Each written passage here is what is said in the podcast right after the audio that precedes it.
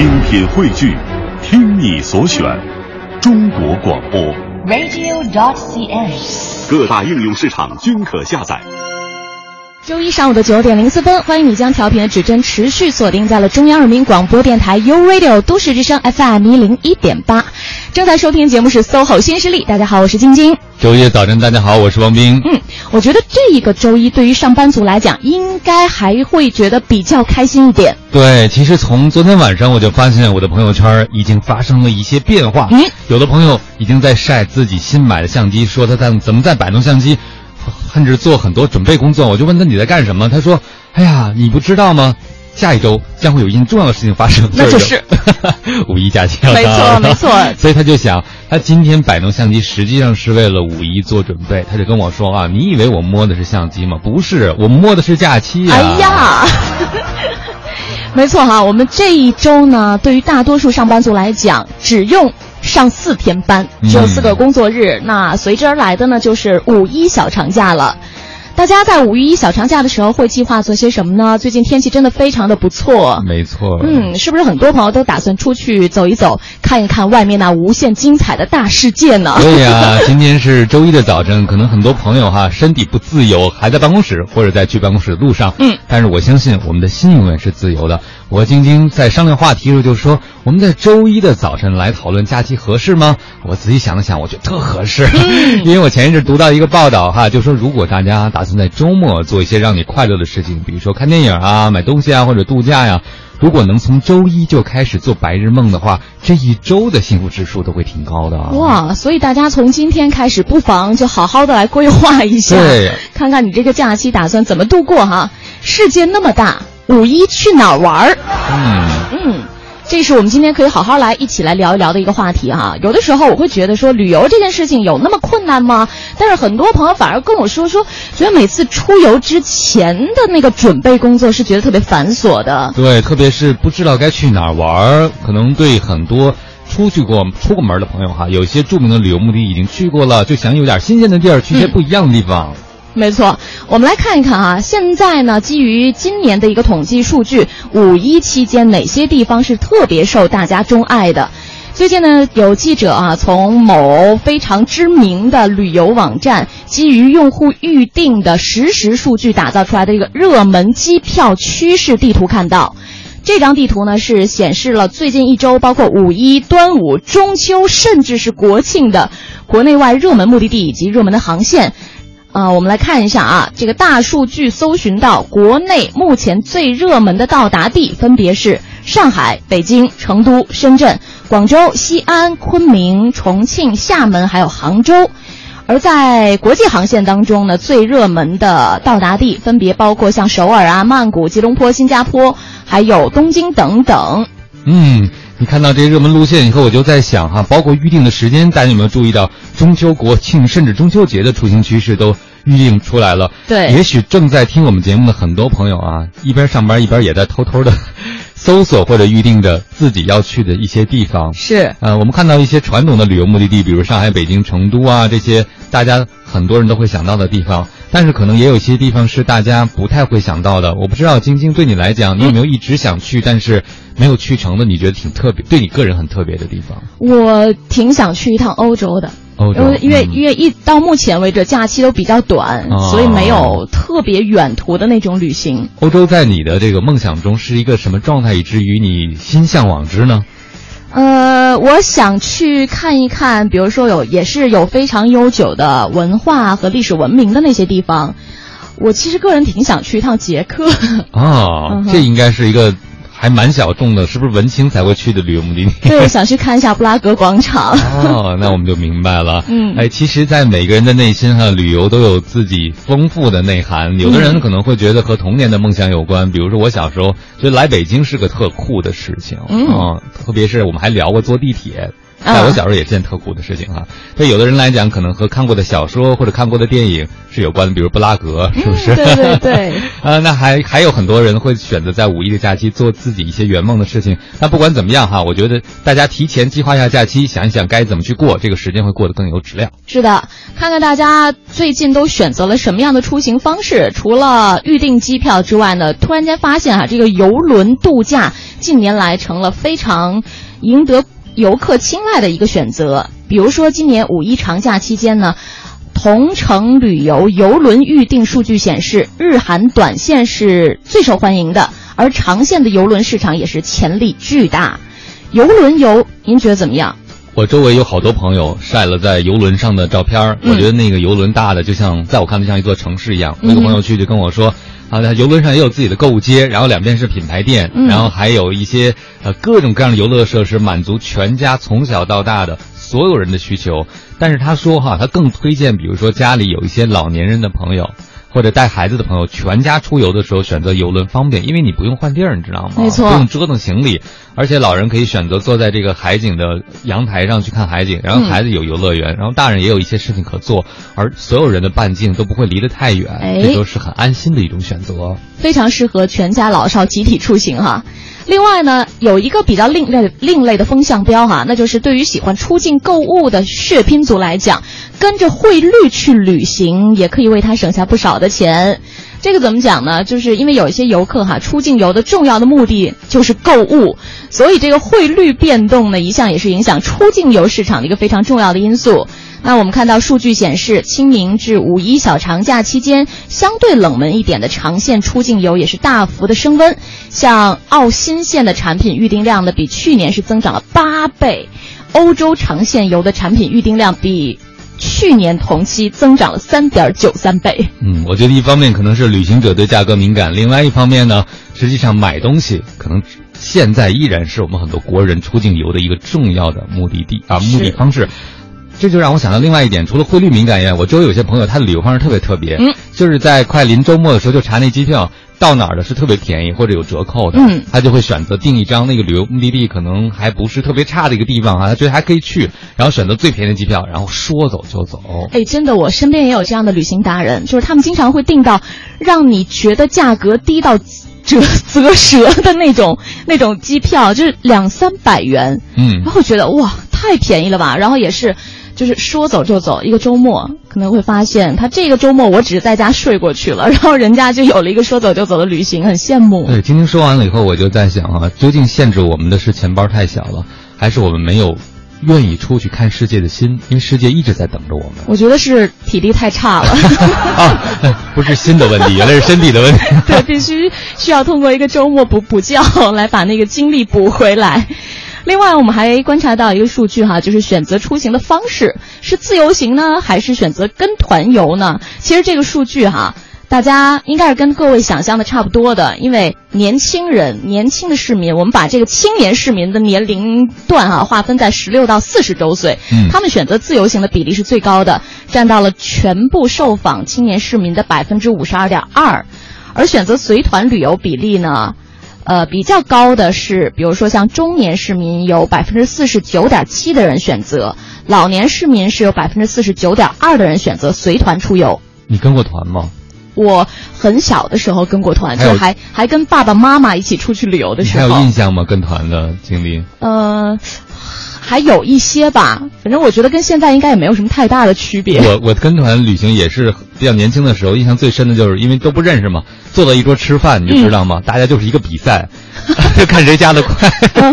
这是我跟团印象最深的一件事了。嗯，我就跟团也跟团的好，但是对可能像话筒前面这两位哈，晶晶是年轻人就不必说了。我看了这个年龄界定以后，发现我也是年轻人，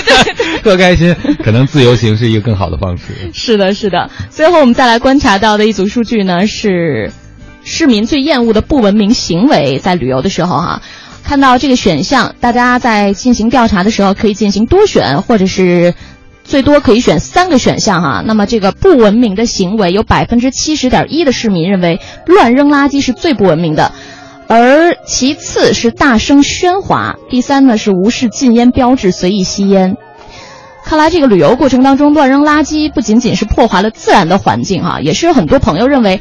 这是会影响对下一代年轻人的教育的。嗯，而且引是起大家当当你重视对出去看风景的时候，看到这些不文明行为的时候，这个风景都被这些人毁了。所以，如果想让大家出门的话，不妨想一想哈、怎么让自己的行为和风景是一样美的。周一早晨好，正在陪伴您的这个声音呢，来自 SOHO 新势力，我是王斌。大家好，我是晶晶。今天在周一的时候哈，我们不妨呢就带着大家一起做一做白日梦哈。我们先来梦想一下自己在即将到来的五一小长假期间呢，可以有一个怎样完美的旅行计划。没错，嗯而且我发现很多朋友都抱怨说，计划旅行的时候把这旅行想得特别完美，真正旅行的时候发现，原来最美好的时候，恰恰是在计划的时候。啊哈，哎，为什么呢？就是计划的时候，那个心情是无比憧憬的，充满期待的。嗯，就有点像，比如说你特想吃一个东西，嗯，在你憧憬你马上要吃到那个东西的时候，和憧憬去吃这个东西的每个细节的时候，你的那种快乐和愉悦的感觉哈、可能和吃到那个东西也许差不多，甚至更深。因为有的时候吃到那东西，你会发现，哦，这师傅今天心情不好吧，哦做的没有那时候好吃，而且旅游会碰上很多具体的困难和问题。哦比起你想象那种完美的，像电影胶片一般一般质感的旅行来讲，可能会让你觉得，哎呀，有点让你失望。哎，我听完您这番话之后，对于我来说是有一些安慰的作用，因为五一期间我是没有小长假了，所以我可以用这几天的时间好好的来计划一下。那个计划的过程比旅行实际上还要完美，是吧？对，我就怕你可能未来几年都一直要不停的计划下去了，是吗？有画饼充饥的感觉，望梅止渴。呃，世界那么大，五一去哪儿玩儿？这是我们今天呢和大家来。来交流的一个话题哈，嗯把你的五一出行目的地可以通过微信平台来告诉我们，和大家一起来分享一下。对啊，也特别希望您能分享一下，在旅行的过程中，您有什么印象深刻的事儿吗？无论是去哪儿，还是做过什么，都可以。对，比如说特别有趣的、特别尴尬的、特别特别的，还有比较失败的等等都可以。呃，今天我们还请来了一位旅游方面的达人，和我们一起来聊一聊他的一些旅游方面的一些技巧和经验哈。来，请出这位来自 Lonely Planet 孤独星球的统筹编辑暮云，欢迎，你好。嗯，听众朋友们好，呃，两位主持人好，非常高兴今天能坐在这里跟大家分享一下我对这个旅行的一些感悟吧。嗯，我们先望梅止渴一下，暮云，你有五一假期吗？呃有啊，呃，这个假期有什么出行打算吗？呃，这个假期我可能会去一趟贵州。啊、贵州，呃，啊去一趟三天吗？呃，黔东南啊、呃可能不止三天的时间。这个好关键。嗯 因为有这么一个小长假嘛，可能会想自己休一些假，然后会去一趟嗯黔东南看一看，因为那边这两年的变化非常大。嗯嗯嗯，然后有很浓郁的这些少数民族的风情，嗯，呃，想自己去重新去回味一下，嗯哼，你计划多久？嗯，计划可能在一周到两周左右吧，嗯，哇哦，老板批了吗？不着急啊，啊，我再跟他说呀、嗯，这工作也太好了吧！虽然我希望我们的节目收听率很高哈，但是希望唯独老板没在听。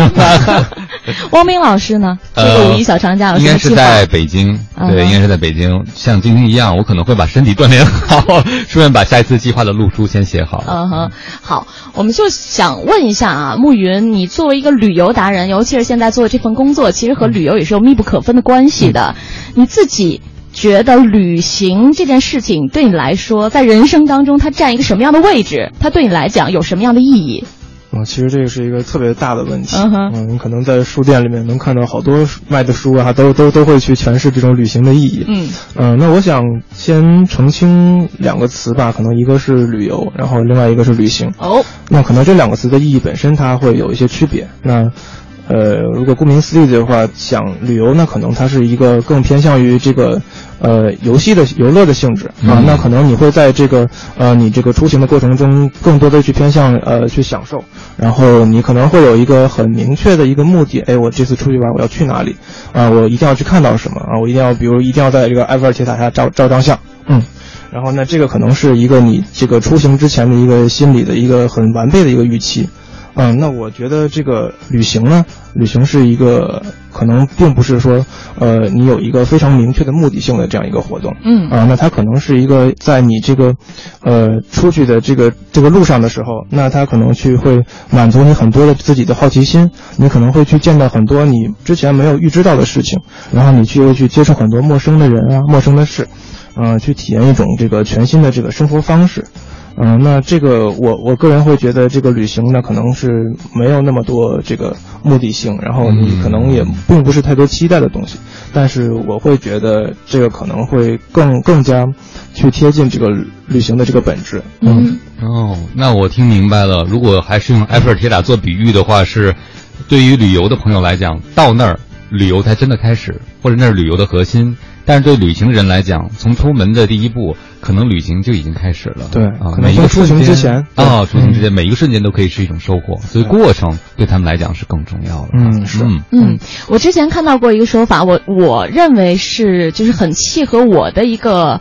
价值观和想法的，就是他是这么说的啊，他说旅行教给我们最大的一个道理呢是说，世界上原来真的有很多很多种人，他们在用五花八门的方式生活着，他们拥有不一样的价值观，让这个世界显得纷繁复杂又有趣。让理解他们的人有共鸣，让不理解他们的人有话题。但是如果不旅行，我们就无法遇见他们，我们就无法遇见我们所不知道的这样的一个世界。是，之前有也有一个就是从来不出去玩的朋友，他也也会问我说，因为我经常出门嘛，他说，你，到底为什么要去去旅行？嗯。啊，然后我我也真的仔细去想过这个问题，我会觉得就是可能，嗯，我在日常生活中这些就是比较规律的一个生活，那他这个我我自己本身的这个感官啊，还有内心啊，我会觉得可能这种新鲜感的刺激，呃，慢慢的会越来越少，你可能会对你这个生活感觉到一种审美的疲劳，然后你这个生活这个新鲜事物的这个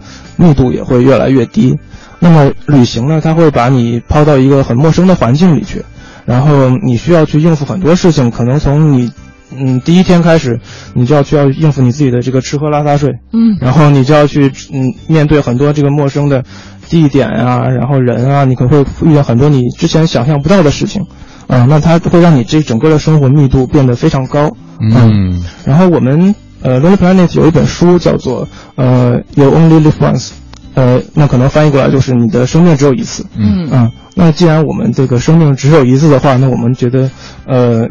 与其说呃每天都这样朝九晚五规律的生活，那倒不如说把自己的这个生命的宽度去拓宽一些，尽可能的拓宽一些。嗯，所以对暮云来讲，旅行实际上是可以拓展自己生活宽度的一件事情哈。嗯嗯，那你在通常选择旅行目的地的时候，会做什么样的考虑？呃，选择旅行的目的地，呃，我觉得每个人可能会有每个人不同的偏好吧。比如说，嗯嗯，有些人可能最特特别喜欢吃，嗯啊，那他可能会选择一些就是这些在美食方面非常有名的目的地，然后他会去非常深入的去调去。去去去自己去先去考察，然后从路边摊，然后从一些呃很高档的饭馆，嗯，他都会获得可就是很独特的这个体验。那有的人可能就是希望，嗯，比如说我我我我个人是一个摄影师，啊、那我特别喜欢摄影，那我可能会在这个出行之前，我就去想，嗯，到底哪些地方会会更适合更更更适合我去拍片子，嗯然后哪些地方那个行程能够满足我的这个这阶段现阶段的时间，然后在这个时间内它的风景又是最好的，嗯，那这些地方我我都会去，嗯，都都会去考虑到。那有些人可能会更喜欢户外。啊，那我们就会去选择一些就是比较适合户外的目的地，比如去骑行啊，然后比如去登山啊，这样。嗯，对你来说，旅游目的地选择的时候，这个信息你是通过什么方式检索得到？你是朋友圈推荐的还是怎样呢？嗯，我觉得一方面是从 可能要催我们的书，一方面是从那个 Lonely Planet 的旅行指南里面，因为这个指南非常全面，嗯、它覆盖到了可能全国大多数呃全全世界大多数的国家，然后现在国内里面有全全全国的大部大部分的省份，嗯、然后这个指南都是由这个作者亲自调研的，嗯所以他的他的经验就是还是比比较比较能我让我个人感觉比较靠谱。啊，那一方面是可能从我们的书里面，那一方面可能是从我的呃一些比较熟悉的旅行达人的朋友的这个口耳相传的这个感受里面，呃，如果我能够得到一些就是嗯特别好的反馈，那我去我会去考虑，那然后之后我会读一些跟这个我想要去的这个目的地相关的一些书，嗯。然后去了解一下他们的这个历史啊，然后去了解一下他们的文化风俗，如果也是我很感兴趣的话，那我这个地方一定会去了，嗯。啊、所以你是有有一些这个信息搜集的过程的。嗯我真的也发现，一开始我知道 LP 哈、Lonely Planet 的这一系列书的时候，是国外的旅行者来北京的时候，他们会那个书都翻得起角了，对。然后每人都好多人都会拿着一本，我就好奇这是什么东西。后来我就发现这个书的英文缩写的名字是拼音的话，可以变成一个单词叫“老婆”，你知道吗？我就想他可能是旅孤独旅行者最好老婆，是就是拿着翻来翻去啊。但是可能在我们的生活中，对大部分人来讲，看书旅行还是一件较少发生的事情。对对大家更多是看广告，或者说从网络上得到推荐。那其实每个人适合自己的位目的地是不一样的。比如说在五一这个三天的小长假，你觉得有什么？目的地是可以推荐给大家，在短时间内，很多人都说我没时间，我出不去啊，我们这三天我哪也去不了，干脆不去了。嗯，其实不是这样的。我觉得时间啊，无论是说时间啊、精力啊、金钱啊，我觉得都是相对的啊。其实三天完全可以满足于一你一个人进行一场，呃，比较别别致的一个旅程啊。虽然它时间不长，那呃，但是，呃，我相信大家可能都没有玩过北京的郊区，可能很少有人玩，呃，真的去深入的去玩北京的郊区啊。那这个。呃，我们在在一些怀柔啊，在密云啊，其实有很好的，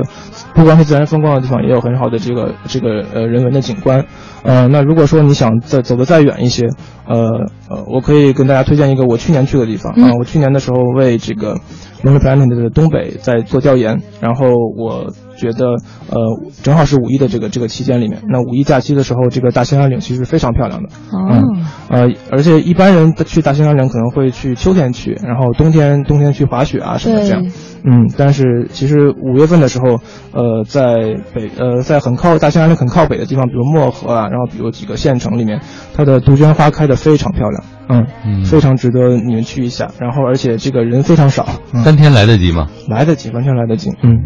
世界那么大，总有我们没去过的地方哈。哎，对。好，今天我们和大家来聊的这个话题呢，就是你真的会旅游吗？你在五一期间有什么样的旅行计划？什么样的旅行的目的地？包括你曾经那些难忘的旅行经历，都欢迎在我们的微信公众平台“都市之声”发送文字信息过来，和我们一起来分享一下。You Radio 都市之声 FM 一零一点八，欢迎各位的持续锁定。正在为你直播的节目是 SOHO 新势力。大家好，我是晶晶。大家好，我是王斌。再次请出我们今天的做客嘉宾是一位旅游达人，来自 Lonely Planet 孤独星球的一位统筹编辑暮云。再次欢迎你，听众朋友们好，主持人好。嗯，欢迎暮云哈，暮云一来，大家纷纷纷来想知道更多关于旅游方面的资讯了。有人就问了，刚才听嘉宾说有地儿人少是吗？人少一定要去啊！这大兴安岭看杜鹃花，具体是怎么走，什么路线，坐什么交通工具呢？嗯，其实我可以给大家推荐两个地方啊，一个地方是呃漠河漠河边上的一个叫呼玛的县城啊，那这个这个这个地方人非常非常少啊，基本上怎么写这个的？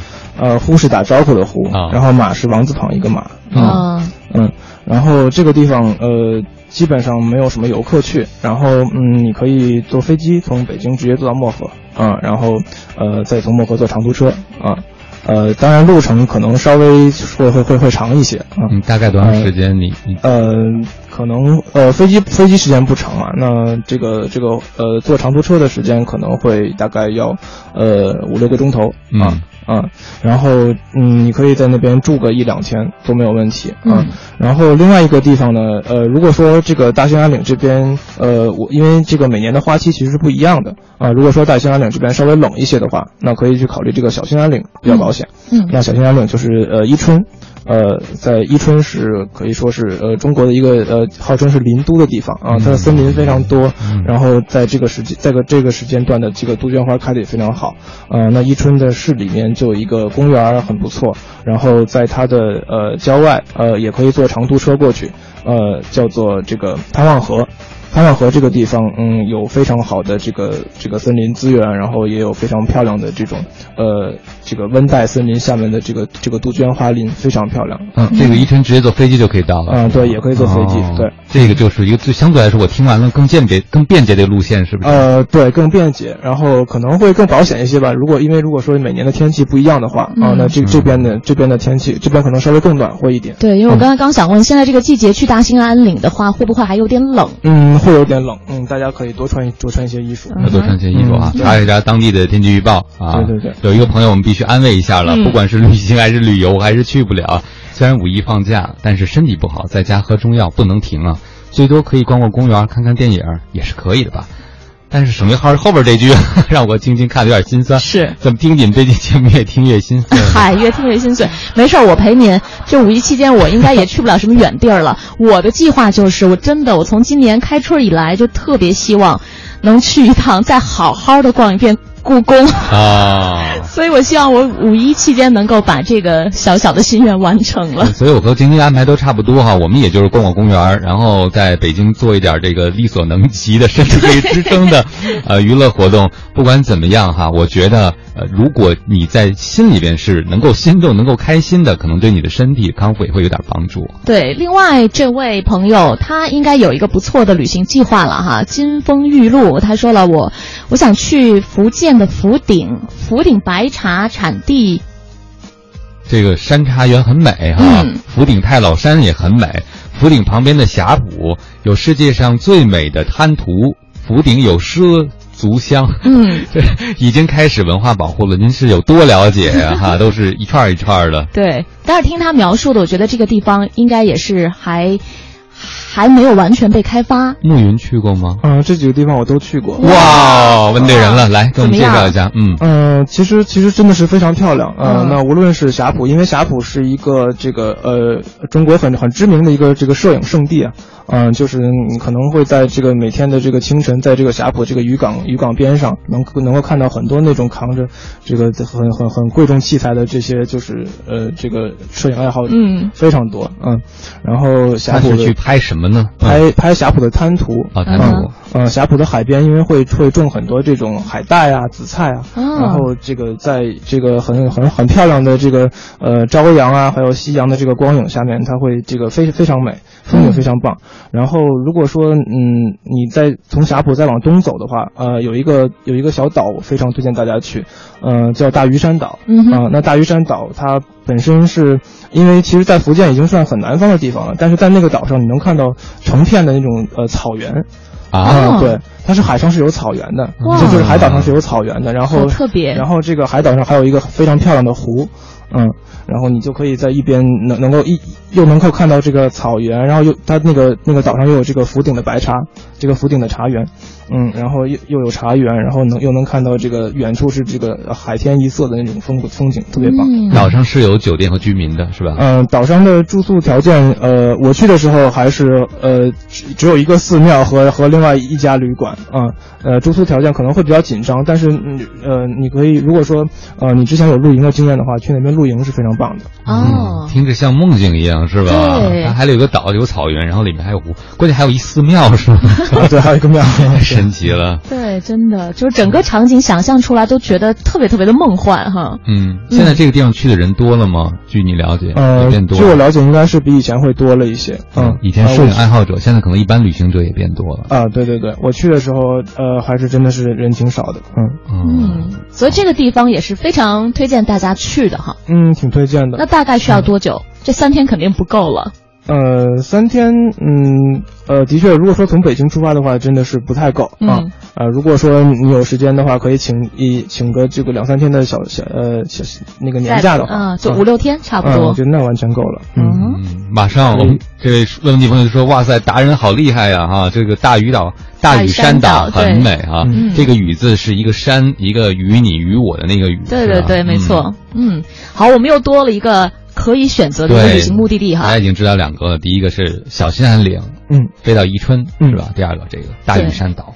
没错。因为可能平时我们更多关注到的，就像我们在前面和大家分享那个资讯一样，那些热门的旅行目的地，尤其是国内的哈，就集中在那么几个地方。每次出去的时候，其实都要做足了心理准备，就想是去看风景还是去看人，要做心理建设才能出门啊！想想人这么多哈啊，那接着和我们分享一下，呃，比如说在这个。出门之前哈，您作为一个资深的旅行者，您会做一些什么特别的准备工作呢？或者您建议我们出门前做些什么准备工作？除了心理建设以外，嗯嗯呃，除了除了这个呃心理建设，就是呃我不知道就是是不是指的这个选择选择这个旅行路线，就是还是说呃指一些很具体的一个，就是预设一下人已经很多了，所以不要因为人多而感到额外的惊讶。第二个就是想知道，比如说您出门会带什么东西？最简单的嘛，比如说您的背包里会装什么？呃，是这样，可能他背包里就装镜头和相机。哎，的确是我我我每次可能出门会带大概四五个镜头。嗯哼。嗯，我觉得就是呃，分不分不同的这个地方吧。嗯就是如果说是一个短途的国内的旅行的话，那可能你带的东西会很少。嗯啊，因为你很多东西都其实都可以在当地买到。嗯，那如果说是一个比较长途的一个国外的旅行的话，嗯，那你可能需要准备的东西就很多了。比如说，呃，你要提前去办好这个护照啊、签证啊，然后你要去呃看看能不能呃再提前就更换一下当地的货币。啊、如果因为有些地方在在在当地是你没办法去去用人民币直接去换钱的，嗯、然后你可以去考察一下这个当地是不是有这个方便的一些自动取款机，能够支持你直接用银联银联卡去取钱。嗯然后呃，当地在你你当你到了到了这个国家之后，你的手机能不能开通这个国际漫游啊、你能不能去这个方便的去通话？然后你需不需要去租一个呃呃，我很喜欢干的事儿，你需不需要租一个移动 WiFi，去随时随地能上网？嗯啊、然后你也可以去了解一下这个当地的语言，啊、稍微稍微学几句这个这个呃简单的问问候啊，对谢谢啊。简单的问候，然后砍价的这个这个这个这个方法。砍价很重要，砍价方法就摁计算器，我发现这这这全世界通用的一件事。然后就 no no no 当当当。嗯，然后你可以根据这个当地的不同的气候，你去携带自己带一些衣服啊，还有必要的药品。其实，其实我觉得带带药是很重要的。嗯呃，因为呃每个每个国家每个地方每个呃就是的呃这个人他们用用的药其实都是都是不同的。你可能到到了当地，你得了某种病，你可能买去当地的药房买药的话，你可能不会太适应。嗯。啊，所以我想问一个特具体的问题，比如说你出门需要带药品的话，你会选择带几种药物？嗯嗯，其实非常呃，其实我们每次出门会带一包药，啊呃呃，可能有很多都是用不上的，嗯啊，但是以防那比如说万一嘛。对对对，比如说这个呃退烧药嗯、感冒药、感冒药嗯呃，嗯然后你你这非非常重要的一个是抗呃抗腹泻的药，止泻药啊，对，然后然后你可能也要带马丁啉这种呃胃动力的药，可能你会外面会吃的很多，对，嗯，然后呃，另一方面，嗯，可能会你需要带一些抗过敏的药，嗯，因为到不同的地方，可能呃你会会引起呃不知道是食食物啊，或者说花粉啊，可能引起不同的过敏。然后另外呢，你需要带带这个创呃外伤的药。就是比如说创口贴啊、云云南白药啊，因为可能会进行一些户外活动，那你可可能会就是呃在在不呃在这个意外的时候可能会受点伤，呃这个也有可能啊、然后呃我我个人会带会会带这种扶他林，就是这个抗抗抗这种肌肉酸痛的这种这种、嗯这种药剂，因为你嗯可能出、出门就会很累，嗯呃，有的时候你可能得不到一些呃完善的休息。嗯，那我觉得其他的药呢，就是可能每个人根据自己不自己这个不同，呃，自己的身体情况的不同，可能会带一些自己有针对性的药。那比如说，如果说你你要带父母出门，那你可能会在这个药上要考虑的非常多。嗯，可能还得带点什么晕车药啊、止疼片儿啊对对什么之类的。，然后其实你是有一个小包裹专门放你这些常备药物的。对对对对对，啊、这个这个这个这个包裹一直都一直都在，一直呃，就是每次出门就只要拎上它，基本上就可以了。嗯哦，你短途也会带上这个。嗯，对，短途其实也会带嗯，但是短途的话，就是嗯嗯嗯，不会不会不会说这个这个东西那么必要，因为你可以在这个国内的各个商店啊和药店啊都能买到。嗯，好嘞，那今天我们和大家来聊的呢，就是你真的会旅游吗？可能你多次出门。但是呢，未必真的是体会到旅行的真谛哈。那今天呢，我们就请一位旅行达人在直播间和大家一起来聊一聊这个话题。当然了，也非常的欢迎你把自己的五一的旅行计划在微信公众平台上来和我们一起分享。五一你打算去哪里玩？你有什么样的旅行计划？同时呢，包括你有什么样难忘的旅行的经历，都可以告诉我们。大家好，欢迎回来！正在陪您一起去旅行的是搜号新势力，我是王斌。大家好，我是晶晶。我们今天的导游呢是这位来自 Lonely Planet 孤独星球的统筹编辑暮云。大家好，欢迎暮云。我们这位网友说了，五一没假期啊，伤不起啊，没关系啊，没假期的朋友可以把你想去的旅游目的地发给我们，是不是啊？帮您规划一下对，暮云还可以帮你支点招哈。嗯说到这个药品呢，我有一个朋友。他就说他旅游也带药，有一次给他印象特别深，他就从那个家里的药箱随便抓了点什么止泻药扔到包里了，结果到目的地他发现真用上了，嗯结果发现吃了多少都没用，一看放假太久过期了对，嗯哎，木云在这方面还有什么补充吗？嗯，对这个这个大家一定要注意，这个这个自己带的药要要看看好这个保质期，定然后期更换。嗯，对。然后另外一方面呢，可能它呃不光是药，就是就是一定要推荐大家带的就是防晒的用品。啊啊，对，这而且哇，这个出自一个男生之口，有点意外呢。嗯对，所所以所以我要特地说的就是说，这个这个东西不只是说呃，你为了去防止晒黑，嗯。呃因为这个在在这个如果在外国，就是有有的有的地方可能就是在热带地区或者说在这个高原地区，它的这个紫外线非常强烈，呃，这个带着防晒防晒霜啊这些东西，其实是为了防止晒伤。嗯。嗯，有的时候可能你嗯没有办法避免这个这个这个晒黑的这个过程，但是呃晒伤其实是其实是很很可怕的。嗯，非常痛苦。对对对，嗯然后晒爆过皮？对我曾经被晒爆皮，然后回来之后，我印象当中的半年，我这个皮肤才彻底的痊愈，嗯就是一直处于蜕蜕皮之后，它会再长新皮出来嘛，然后你会发现很痒，那还会继续蜕。一下就记住了。对啊我有一次去青岛海边的时候，我海边的阳光原来是那么强，我一直不知道。然后穿着半袖，去的时候没觉得，回到这个宾馆发现全红了，嗯整个整个都红了，是吧？经晒伤了。就已经晒伤了，嗯然后后来就变黑了。嗯，啊，然后这就让我想到前一阵碰到一个朋友去海钓马尔代夫，嗯，他呢带了防晒的东西的，回来依然很黑，已经哈。他有一个哥们没带防晒的，住的酒店呢曾经有老外住过，嗯结果扔了一个疑似防晒霜的东西，他就给抹到身上了，确实有防晒功能，但是它有个特别的功能叫什么美黑，助晒油是吧？对，就是。哇！回来以后进海关的时候，人家不让他进，你知道吗？觉得肯定不是你的，变个人种，你知道吗？对，大家看清楚。嗯，所以会推荐大家，无论男女，这个这个这个事情其实是不分性别的。对嗯、一定要保护好自己的身体。嗯啊、然后另外一方面呢，可能会推荐大家呃带一些这个防蚊虫的药啊。而且而且这个这个防蚊虫药，我有有一点心得是，有的时候你可能呃，你从这个中国带过去的药，可能是并并不是太管用，因为因为外国蚊子 对对对，哎，这真的是这样，就是有的是有的有，因为蚊子的种类不同它可能嗯对这个这个药的敏感性也不一样，有的时候你可能必须要在这个当地的药店去买一些这个驱蚊的药，嗯。嗯，比如说在一些热带的海岛啊，呃，可能你从家带过去的这些驱蚊水可能是不管用的，嗯，嗯，这都是你呃旅行中要做的事情。如果你去这样的海岛，呃对对对你就会去买这个驱蚊虫的药哈。对对对，因为有深刻的教训。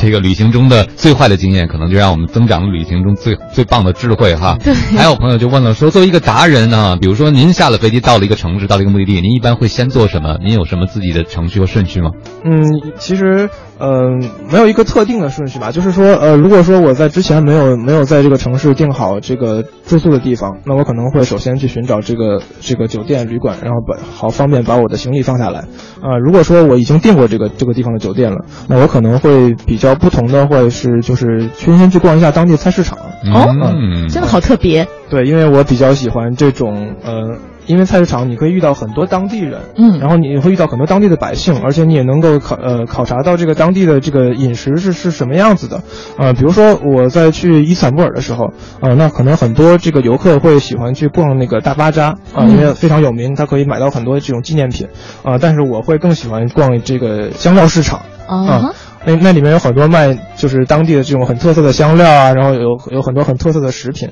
嗯，然后如果说这个没有我没有找到这个菜市场的话，我可能会去一些这个本地人聚集更多的地方，比如说你要去一个村子的话，你可能会去村口，然后你要你你要是去外国的一个城市的话，你可能会直接去那个教堂，嗯，嗯然后嗯，你可能也可以去一些，如果当当时当当时是这个集市的日子的时候，你可能会直接去奔奔到集市去，啊、因为这个这个是一个能够接触大量的当地人的机会，啊、你可能也能够跟他们就是呃一去去多多交流，然后能够了解他们这种日常的生活，啊、你能够就是很迅速的去融入到这个目的地里面去。嗯，太棒了！我有一个台湾朋友，他说他在这个国外旅行的时候，他有一个经验，以前都问，呃，去哪儿吃饭好，你就把我拉到哪里去。嗯，结果他们拉的都是游客去的地方。后来长了经验，你们都在哪儿吃饭，你就把我拉到哪儿去。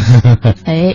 好的，世界那么大，五一去哪儿玩儿？我们今天在 SOHO 新势力节目当中呢，和大家一起来聊一聊这个话题。下一趴十点之后，我们的话题继续，不要走开，持续锁定 U Radio 都市之声，SOHO 新势力带领你纵横职场，势不可挡。各位好，我是晶晶。大家好，我是王斌。嗯，今天呢，我们不聊那么严肃的话题哈，我们觉得职场人也应该有自己的生活，也可以放松一下。更何况马上就要迎来五一的小长假了，所以不妨呢，我们利用这一个时间，好好的替各位来规划规划，看看我们这个五一假期可以去哪儿玩，可以怎么玩儿。没错，所以我们今天请来了旅行达人哈，也是 Lonely Planet 的孤独星球的统筹编辑暮云，欢迎暮云。听众朋友们好，大家好。呃，木云刚才已经分享了一个绝招哈，就是他到一个地方会先去菜市场，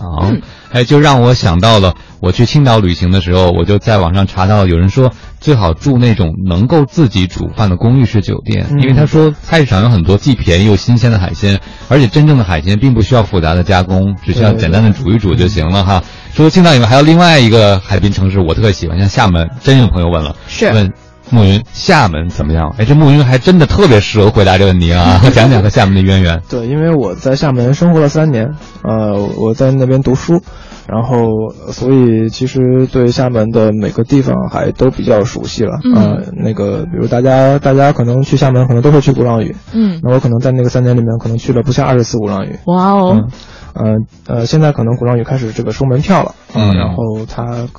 可能不会像当当当时我在的时候那那有那种景象，就是每到这个国庆假期啊或者五一假期的时候，你你这个基本上这个坐坐过那个渡渡轮之后就已经上不上不了岛了，就是人人实在是挤得太多太多了。是的，嗯，但是其实，呃，就就就只只说鼓浪屿的话，其实呃我们也可以找到一些就是人比较少，然后你能够比较去去呃去。呃，一个有有比自己比较私密的空间去去接触这些岛上这些美丽的古建筑啊，然后去接触一些岛上的呃生活的当地人啊，然后你可能在一个很呃很浪漫的夜色里面，可能能听到这个这个呃呃钢琴啊，对对，这个这这些小房子里面传来的这些呃很动听的这个钢琴声，嗯嗯，那个感觉非常好，呃，所以推荐大家，如果说呃你一定要去鼓浪屿的话，呃，可以去一些就是鼓浪屿岛屿北边。北边有一个燕尾山公园，燕尾山公园，对对对，嗯。嗯，然后你可以可以在在那边那那边去的游客非常少啊，因为那边的这个店比较少，嗯。啊，那那边就是卖那些奶茶店啊，什么这种街边的这种，呃，这种呃小小的这种卖这个小手工艺品的店很少，嗯。啊，然后那边定居的居民可能也比较少，但是，呃，气氛非常好，因为就在海边，然后就在一个小小渔港边上，然后晚上的时候也非常漂亮。对，因为它大批游客的那个渡轮是从岛的南边来上岸的哈，所以大大部分人可能很少走到岛屿的北端。对对对，而且鼓浪屿本来就也也不算大啊，你就算绕岛一周也不会太累。嗯嗯，特别好。呃，这个除了鼓浪屿之外，厦门的另外一部分叫本岛是吗？对，厦门叫本岛。啊，那你能介绍介绍，如果我没有去鼓浪屿，就在厦门的本岛，我有什么可逛可玩？厦门有什么有特色的可以推荐的？嗯嗯，可能大家呃去鼓浪屿都会呃，到去厦门大家可能都会去呃，比如说环岛路。嗯，环岛路上就是嗯，因为这个这个路很长，所以它不会有一个特特别就是呃特别呃人群聚集的地方。嗯，你能找到一片就是人比较安静、比较少的这个海滩。嗯，嗯，你可你可以在那个环岛路上骑车。呃，那可能现在慢慢的变得更热门的地方，可能是厦门大学。对，厦大。对对对，可能呃，我那会儿我那会儿我就是厦大的啊，那会儿那会儿我在学校的时候，可能呃五一的五一的时候会会发现外面有很多游客在排着队，呃，在外面门口签到登记，然后等着等着进学校。嗯，那的确这个学校里很漂亮，呃，但是学校呃学校里面也有人少的地方啊。我们学校后山里面后山后山的地方有一个水库。哦。一个水库，然后每天清晨的时候会有呃很漂亮的日出，呃看起呃呃然后也会有这种呃这个学校里面的这这些呃老爷爷老奶奶在那边打拳，呃感觉也是非常悠闲，嗯然后在厦呃从厦大的这个后山，可以直接走到这个厦门的一个万石植物园，啊然后这这这条这条呃上山的路。呃，其实也也挺不错的，嗯，也也挺适合这种这个去小长假的时候人们去走一走，因为人也很少，嗯，然后厦大门口还有一个南华路，南华路上有非常多的这种很有情调的咖啡馆，嗯。嗯，很适合就是你在这个厦大玩完了之后很累啊，然后你可以去那边休息一下，嗯，你说完了以后，我估计厦大 这个五一更疯狂了，得全都是人啊，对，就没有人少的地儿了。对，我记得我去厦大的时候，就听别人说。说，你看你来到厦大什么感觉？在这儿的人不谈恋爱，真太可惜了。对呀，所以我刚刚特别想问一下暮云，刚刚你提到的这些特别美丽的景色，在厦大里面都是谁陪你一起看的？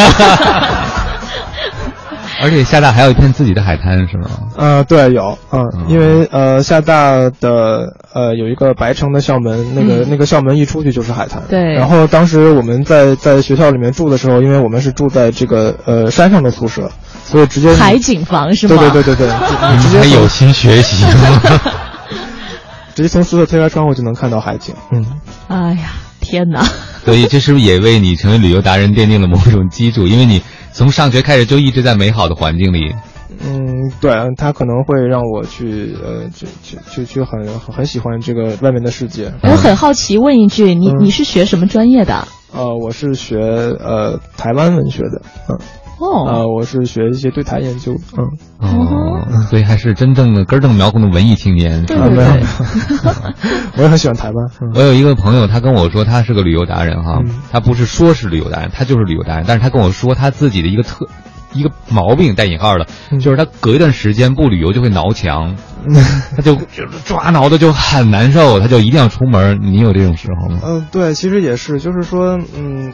其实其实呃，就像你你一开始说的时候，就是我们我们在旅行中可能最棒的这种体验是在他计划的时候，嗯。我就非常喜欢做各种计划，嗯嗯，然后你自当你没办法出门的时候，你就你会去把自己的计划得一步一步的去细化，然后去去想象这个呃当当当你你去当地你去怎么样怎样嗯。怎样印证这个这个体验，这个婚礼很美好是吗？嗯。计划不受假期的影响啊。对对。对。这有一个朋友又寻找计划呢，说丽江一直想去的地方，嗯。请嘉宾帮忙指点一下，呃，路线怎么安排好。晶晶去过丽江是吗？。对对，嗯我是去过，但我个人感觉哈，丽江不是分两个古镇嘛，大研古镇和束河古镇。我我自己觉得，因为大研古镇人实在是太多了，而且。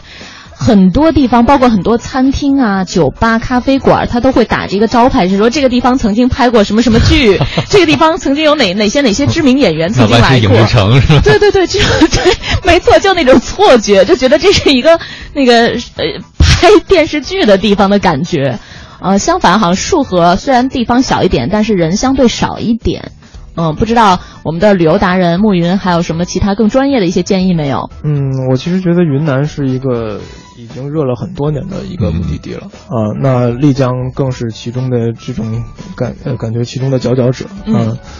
所以我个人觉得，如果说你五一的时候去丽江，可能并不是一个特别好的选择，嗯因为你可以会遇到非常非常多的游客，然后你可能呃这样的话，你可能在在无论是在这个客栈住宿啊，还是你去吃饭啊，可能你得到的体验都不是太好啊。那如果说能不能推荐一下另外其他的地方的话，呃，可能沙溪是一个呃人人稍微少一点的地方，但是也很多人嗯。然后呃，如果说你可以呃你希望往东边走一走的话，可能你可以去建水，建水也很漂亮，嗯。嗯，也在丽江附近是吗？嗯，不不在在在在云南东边，云南东边丽江丽江其实相当于在云南西边嘛。哦嗯，啊，这个朋友他说一直想去，我估计他可能这五一是去不了。那你建议错峰出行的话，丽江什么阶段是景色又比较好，同时人又比较少的时候？嗯，其实好像一年四季还都都蛮多人的，因为我去过两我去过两次丽江，啊没有人少。云南太热了，对我就没有没有看到人特别少的地方。那如果说呃一定要找一个人少的地方，可能秋季、秋季、冬季的时候，相对呃对对对，冬季应该相对少一点了。而且因为你在丽江其实也能看到雪山嘛。对如果说嗯嗯，就是如果说这个天气稍微冷一些的话，可能这个景色会更更好一些。玉龙雪山哈，嗯，对，嗯其实，在丽江的这个呃城市的这个街道上就能看到。没错，呃，这些信息提供给孟美兰哈，希望你的计划当中的这趟云南之行可以让你满意哈。北京时间的十点十九分，欢迎你持续锁定 U Radio 都市之声 FM 一零一点八，正在为你直播节目是 SOHO 新势力。大家好，我是晶晶。大家好，我是王斌。旅游达人做客直播间的今天，我们的导游是来自 Lonely Planet 孤独星球的统筹编辑暮云。嗯，听众朋友们好，主持人好。啊，欢迎慕导哈，这马上就有人跟上了，说一星期的时间想去厦门跟福建南靖的土楼，呃，有什么？问您看没看过土楼啊？值不值得一去啊？还要给介绍一下吧。嗯，呃，我感觉说，如果是没没有没有去过的这个朋友，我是还是挺值得去的。呃，因为我因为我刚才说我在厦门嘛，然后我可能，呃，我第一次去土楼是我是我一个人去的，然后我后面的一直到第七次去土楼，都是带着各种不同的朋友。哇，你去过七次之多啊！对，嗯哼，呃，因为因为大家可能都会慕名而来，因为这个这个建筑的确是非常有特色。嗯嗯，那我觉得呃，就是从厦门到到南京这边，呃，是一个非常合理的路线啊。然后呃，这个时间也也是比较充裕的。呃，那嗯，如果说五一期间的话呢，呃，您可能需要这个提前订一下当地的住宿。嗯。嗯，因为可能人会很人会很满，因为呃，一般一般你去土楼的话，可能会住在这个当地人家里，啊、因为住在这这些这些呃，你可以住在土楼的客栈里面，然后你也可以住在这个嗯嗯边上的一些其他的呃一些客栈客栈里面，然后从从厦门的话，呃，坐长途车大概要三个多小时就能到了。嗯，然后我很推荐大家的是，在土楼住一晚。哦嗯，然后在在在这个这个当地的这个客家人的这个这个房屋里面去去去住一晚，然后看看这个呃明亮的星星，然后喝一喝客家的米酒，嗯、然后听一听这个这个楼楼前的流过的这个小桥流水，嗯、感觉非常好。嗯。这个楼里是可以住的，游客是吧？我一直以为只能在外边转圈看看。啊、嗯对，有些土楼是可以住的，然后有些呢，可能是因为这个年久失修啊，这种它并不是太太安全啊、有些是不能住的。啊，OK，但是在南京的，但南京有一个嗯很很有名的一个楼叫东倒西歪楼，啊，就是因为就是因为它现在已经开始有点倾斜了，但是呃还是还还还从外面看上去还是挺坚固的，嗯，嗯还是呃挺有意思的。嗯哼，不知道《一步之遥》上映之后，是不是又增加了去参观土楼的热度哈、哎，我真的觉得像我们念的那个资讯里边似的哈，往往一个综艺节目或者一个电影就可以让一个旅游目的地变得特别的火啊。对对对对，嗯嗯，，但是大家是究竟是为了看电影拍摄地去的呢，还是为那地方去的呢，就不知道了。啊，作为旅游达人来讲呢，就想问一下你，就是在选择目的地的时候哈，除了你刚才讲的那些之外，我觉得一个目的地要想吸引像你这样的人，它具备什么特点啊？呃，其实这个呃，对对于对于我个人来说，因为我一方面是一个呃啊 LP 的作者，那另一方面是一个摄影师，所以对我来说最吸引我的地方就是，呃，它能够拍出很好的照片，嗯呃，它有很多这个呃很吸引我的这个呃人文特色，呃，它有很很深的文化底蕴，然后它会可能产生一些。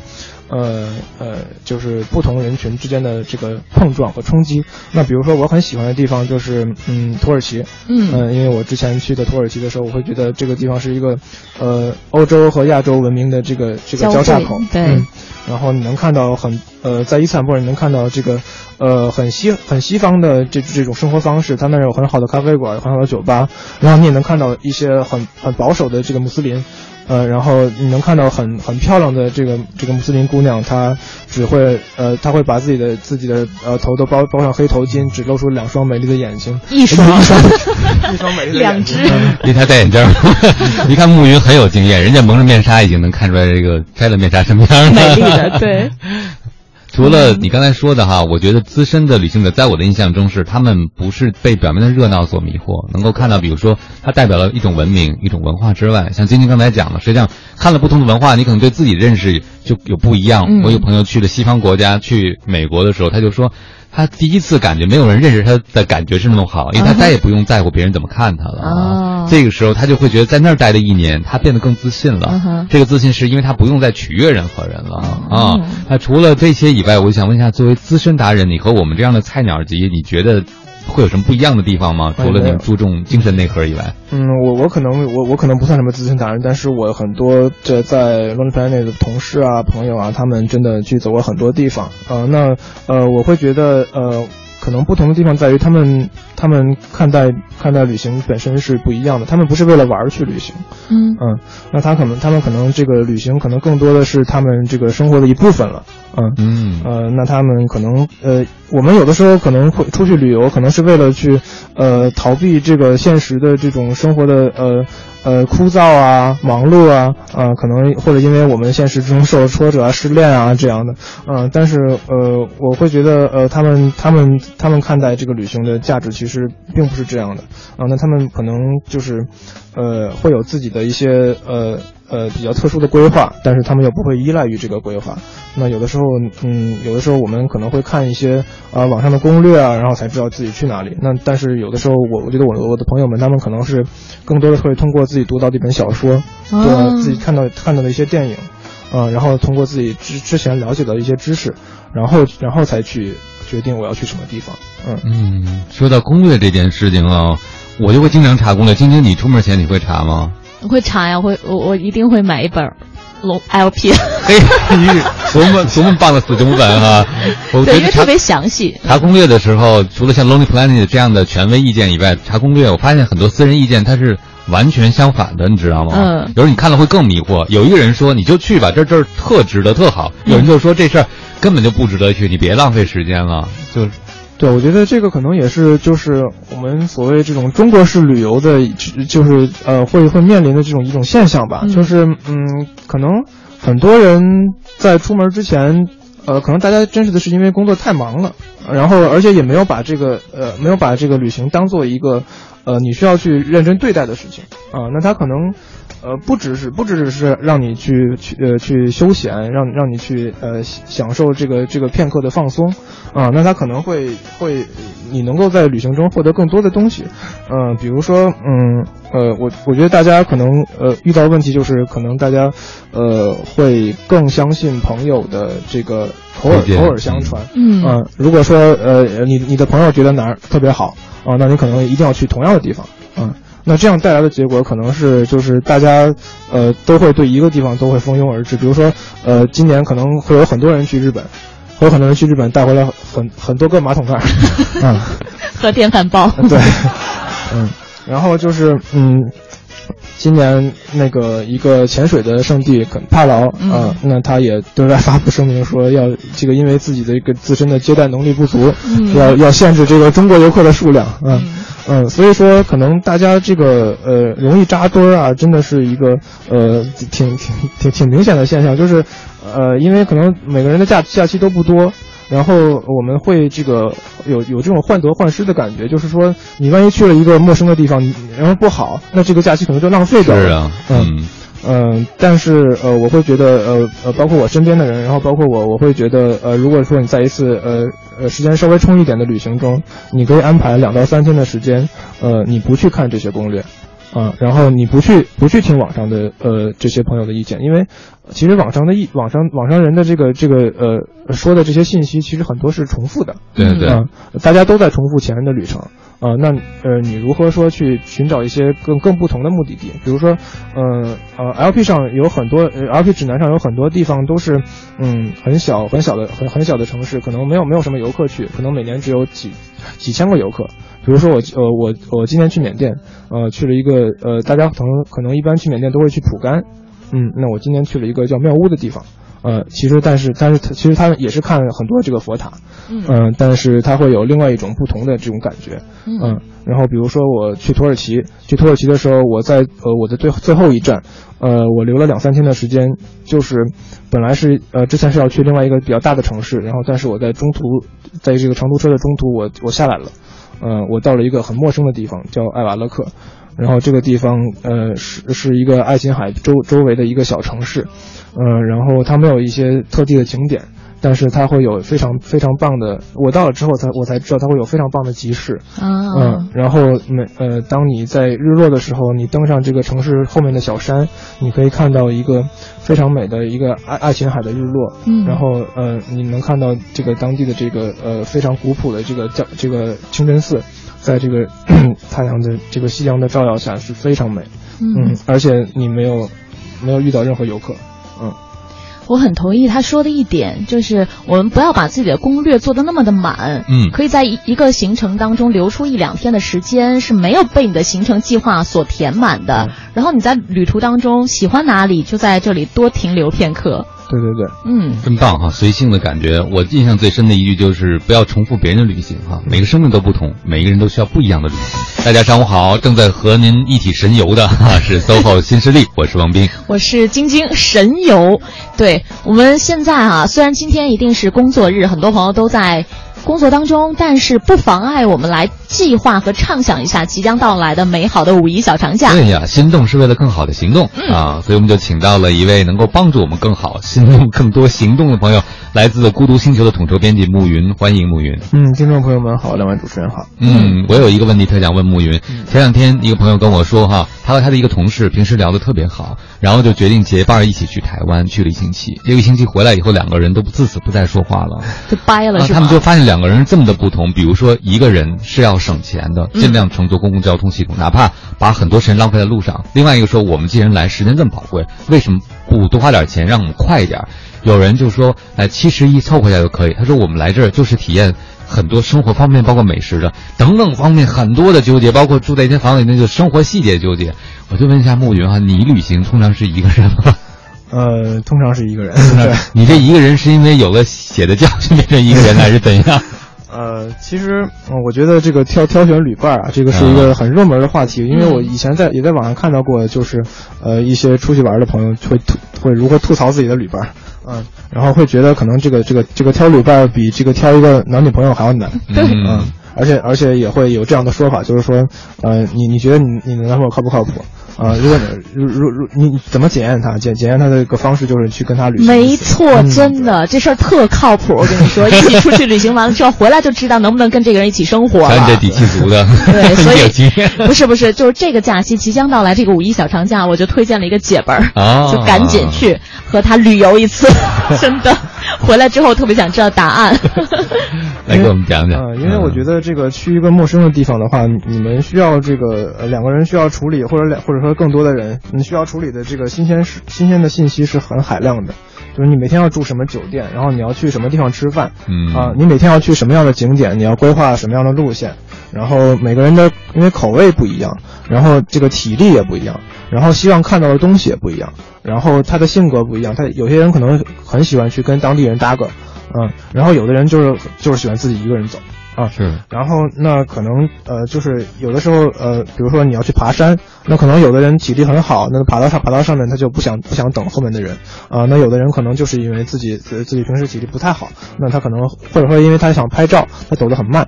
嗯，嗯那然后有的人可能会希望去去尝鲜啊、去去寻找很很很特别的食物，或者说呃去去一些小众的地方啊、那有的人就是喜欢喜喜欢就是去一些这个呃很著名的地方，他比较保守。对我听到一个最现实的这个差异就是，呃，我认识两个朋友，一个是永远不问路的，嗯，哪怕走错了。嗯，一个是一定要问路的，因为他一点都不想走冤枉路。结果这两个人出门了，一开始都不知道彼此有这样的习惯，这就特麻烦。对，其实这样的矛矛盾其实很难调和的。就是呃，我我会觉得说，如果说呃，你真的要挑选一个旅伴的话，你嗯，可能不应该按照呃你你你跟他的友谊的这个亲密程度来挑选。嗯呃，并不一定说最好的朋友在你上路之后还是你最好的朋友。嗯，呃，有的时候我会觉得，呃，这个其实，呃，去挑旅伴不不太像这种自由恋爱，它有点像相亲，嗯、就是，嘉宾，你是不是之前听我们的节目？是的，我好两口，尤其是我。你接着说，嗯，就就是我觉得这个挑选旅伴，它是一个这个呃需要需要有点契约精神，就是说你在你在这个出行之前，你可能就是需要去，呃，跟跟这个人商量好，嗯。呃、你你们呃什么样什么样的这个行程是你们可接受的，啊、那你你到底是喜欢住这种青年旅社，还是喜欢住这种大酒店？啊、那如果说这个呃在很很很多很多方面你们两个人都契合的话，呃，那我觉得可能这个这个这个旅行可能是比较保险的，啊、可能会让让让让他增进你们俩之间的友谊，嗯然后找到一些很多相同的兴趣，呃，那如果说、呃、在这个这个方面谈不拢的话，然后如果如果硬要上路的话，可能真的会破坏你们的友谊。所以合伙人制比简单的靠友情是更好的、更简单的。对对对对对，嗯啊，就是呃，我我其实也有我自己的教训嘛，因为也是之前也会跟跟自己的很好的朋友一起出去，但是你会觉得，嗯，出去的路上会会有各种别扭啊、因为呃，我我的朋友可能是，呃我的朋友是四川人，嗯然后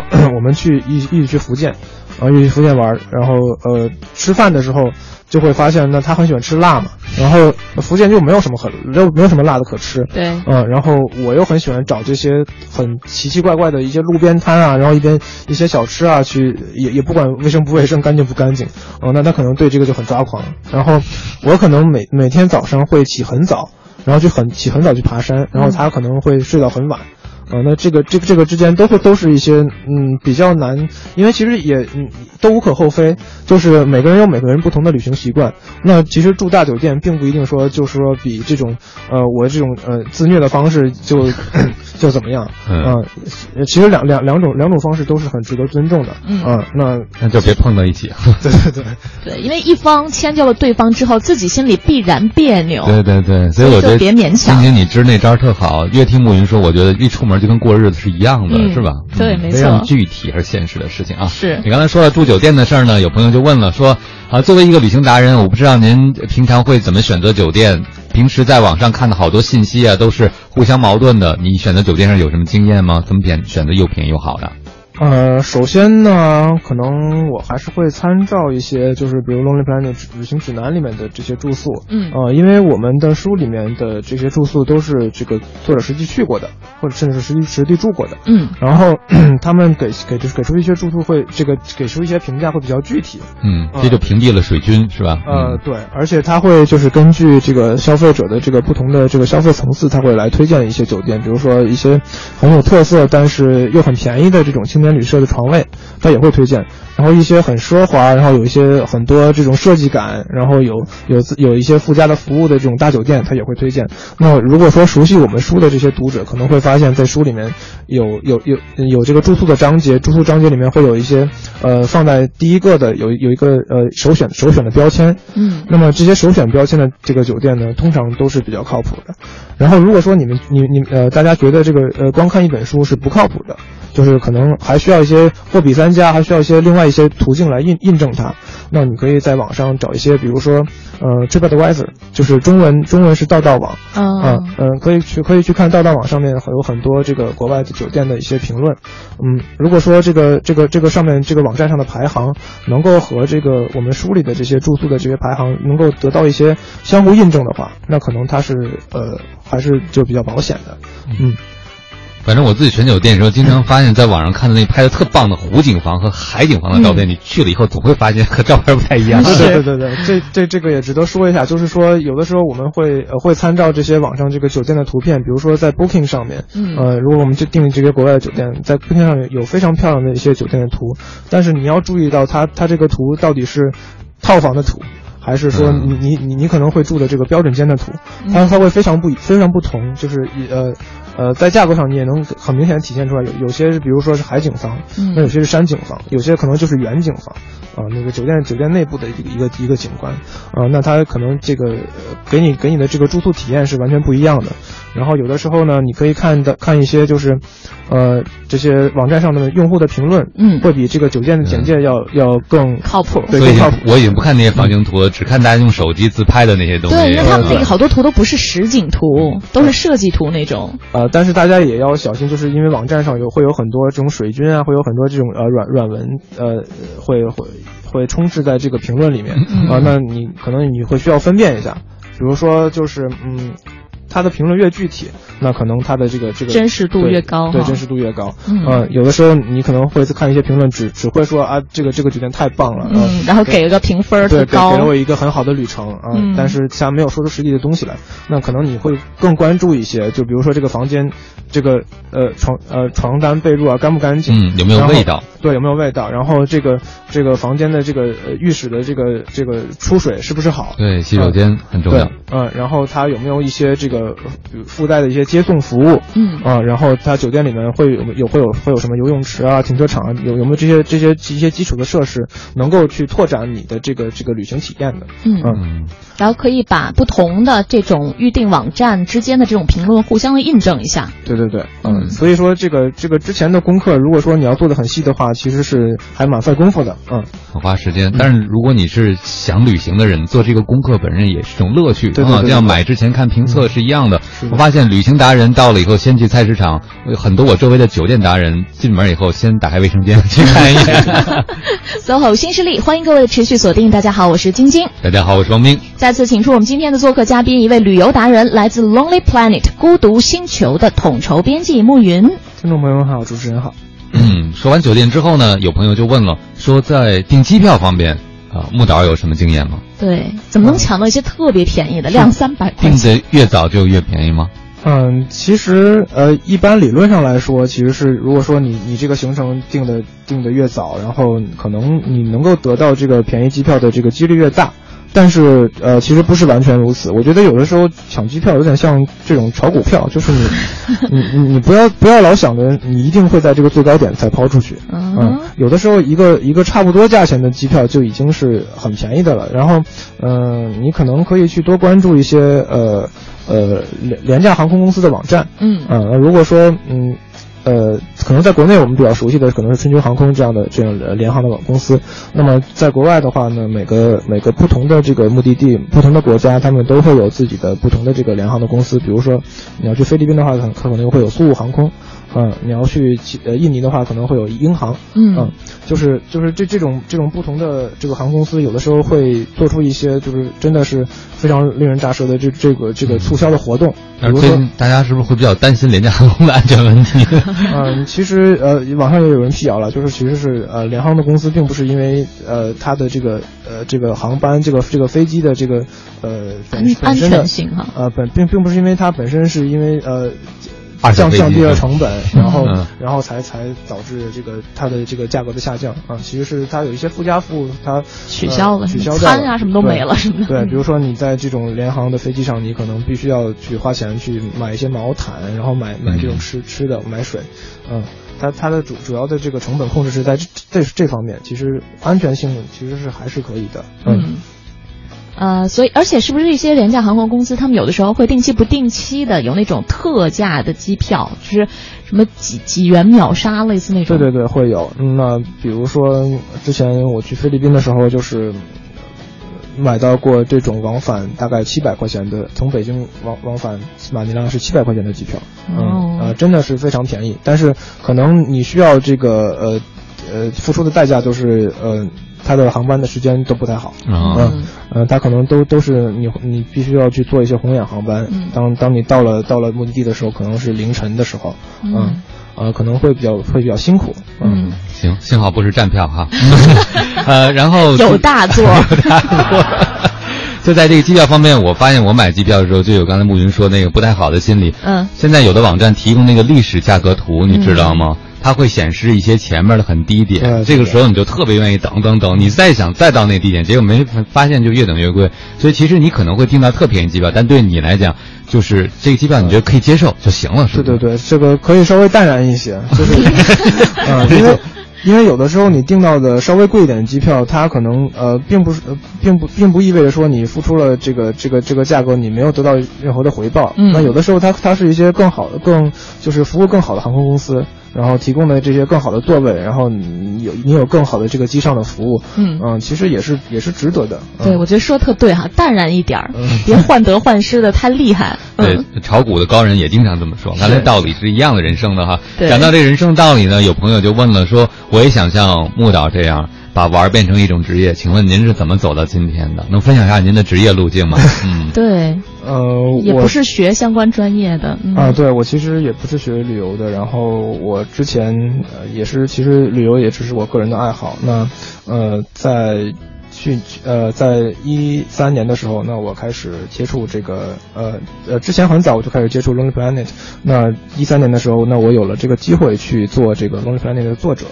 嗯，那我通过可能呃一年多的时间，我我我可能有半年多的时间都在路上去为这个写这个旅行指南来去实地调研，成为他的作者，就是他给你出费用你去旅游是吗？嗯，其实也不能这么说吧，的呃的确是呃呃我我会呃他呃 Lonely Planet 会帮我帮我呃 cover 一些费用啊，然后我会去呃在在一个在大概一个月的时间里面，呃去跑一个省的。嗯，很多个城市，很多个县城，呃，就是听起来听起来是份，好像是一份非常梦想中的工作一样，但实际上是非常非常辛苦和疲惫的。那那你还会那么享受旅游吗？会不会觉得，哎呀，这个旅游是在想写稿写什么，拍哪张照片？你会不会觉得很负担？嗯，其实其实呃，当你真的觉，当你真的热爱旅行，当你真的愿意去接触这些，嗯呃，就是不同地方的人，不同地方的文化，呃，而且当你真的有机会去能够走到这这些地方的时候，你不会考虑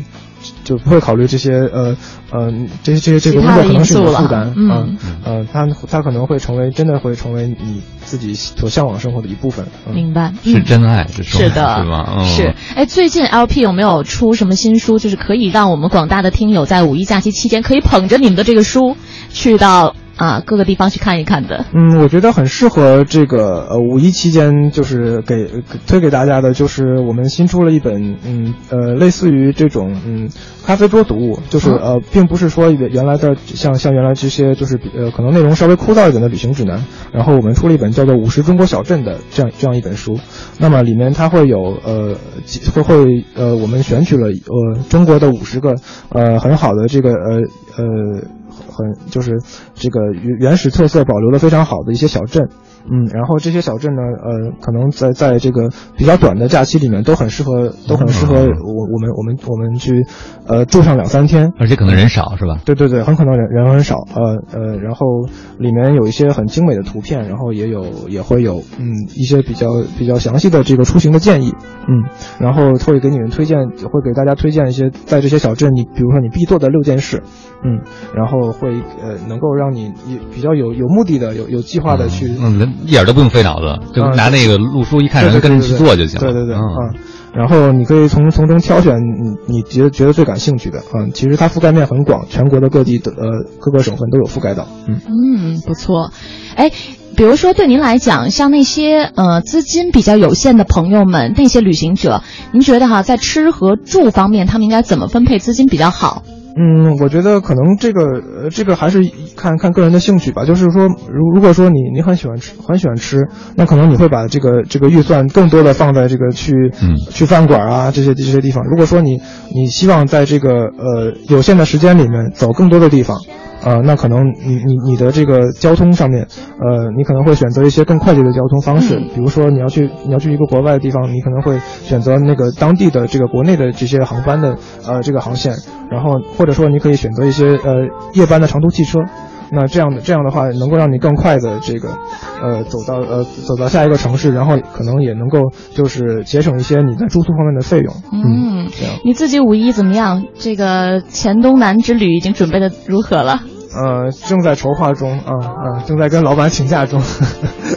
希望你老板能答应哈。但是我会觉得这个整个谈话过程中，我印象最深的就是，啊，人生从开始就已经是场旅行了，不管你有没有出门，这个旅行每一天。